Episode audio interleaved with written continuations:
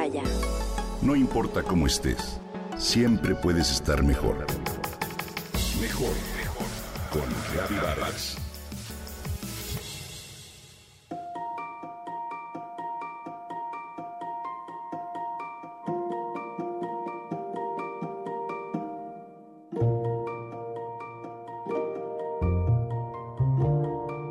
La lectura en voz alta es un acto de amor, una manera de demostrar cariño y cercanía.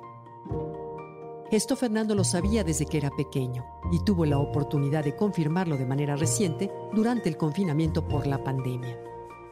Él es un joven estudiante de química, pero también es un lector voraz de literatura. Esa afición la heredó de sus papás que lo adentraron en el mundo de la ficción a través de múltiples lecturas en voz alta de cuentos y novelas desde que él era muy pequeño. Fernando es originario de Guadalajara. Hoy cursa una maestría en la Ciudad de México donde comparte departamento con otros estudiantes. Cuando inició el confinamiento por la pandemia, decidió permanecer en la capital, pero ha mantenido un contacto muy estrecho con su familia en Jalisco. Él sabe que todos allá están bien y eso lo tranquiliza, pero le preocupa un poco la situación de su abuela. Ella enviudó hace dos años y vive sola en una casita cercana a la de su hija, la mamá de Fernando. Ha defendido mucho su independencia, pero en tiempos normales suele llenar sus tardes con visitas a las amigas, paseos, reuniones, clases de pintura o de canto. En estos días, nada de eso ha sido posible. La familia la cuida, pero mantienen una distancia que la protege de posibles contagios. Fernando sabe que su abuela no se arredra, pero percibe en su voz, cuando la llama por teléfono, que le pesan la inactividad y el encierro. Pensando en cómo acompañarla a distancia, a Fernando se le ocurrió la posibilidad de la lectura en voz alta. Sin embargo, los tiempos que él tiene para leer son, a veces, poco convenientes para compartirlos. Suele enfrascarse en la lectura por las noches, en horarios que por supuesto su abuela normalmente está dormida. Se le ocurrió entonces grabarle los libros capítulo a capítulo en mensajes de audio de WhatsApp. La verdad ha sido una deliciosa aventura para ambos. La abuela escucha esos audios cuando más le conviene e incluso repite los capítulos si algo no le quedó claro. Después conversan largamente sobre los detalles del libro y esto ha generado una deliciosa convivencia a distancia.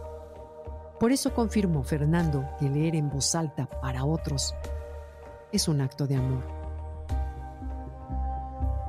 Se habla mucho de las ventajas de la lectura en voz alta para los niños y hemos olvidado el valor que puede tener entre adultos.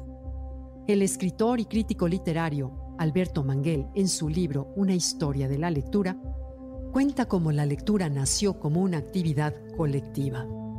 En tiempos medievales, cuando los libros se copiaban a mano y eran ejemplares únicos, los textos solían compartirse en comunidad a través de un lector. La letra escrita tenía un valor de sonoridad, similar al de una nota musical y la página funcionaba casi como una suerte de partitura.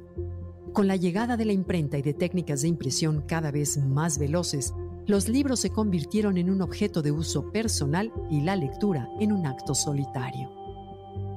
Además, leer en voz alta tiene enormes beneficios.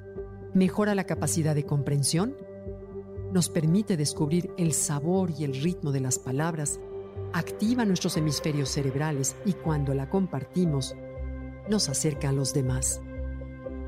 Te invito a que lo pruebes de vez en cuando ya que te des el gusto de regalar a otros el placer de compartir una lectura.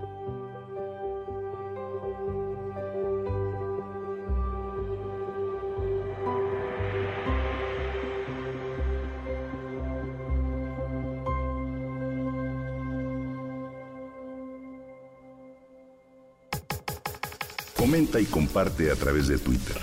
Gaby-Vargas. No importa cómo estés, siempre puedes estar mejor. Mejor, mejor. Con Gaby Vargas.